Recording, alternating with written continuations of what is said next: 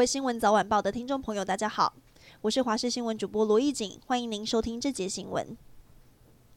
民进党立委踢爆，有业者从马祖空运十一吨鲍鱼来到台湾，怀疑马祖有非法走私中国鲍鱼的状况，担心继龙虾之后再有鲍鱼走私的情况。对此，海洋委员会主委管碧玲今天受访时表示，海巡署得知相关情资后，已经展开侦办，目前正和地检署一起侦查。今年最强的春雨系统已经接触台湾陆地，目前正为西北部带来明显降雨。气象局也在下午两点多发布今年第一号大雷雨即时讯息，今晚的雨势将会越来越大，预估明天将是降雨最为显著的一天。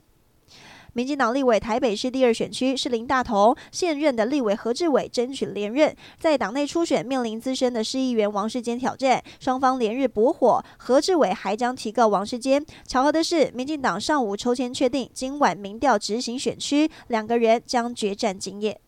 新北市板桥今天下午发生公安意外，三名工人正在进行人行道改善工程时，疑似因为换路灯不小心触及高压电，其中一人当场失去了生命迹象，幸好送医后已经恢复意识。对此，板桥区公所的区长表示，安全防护措施都有做好，可能是下雨天加上距离太近才会酿成意外。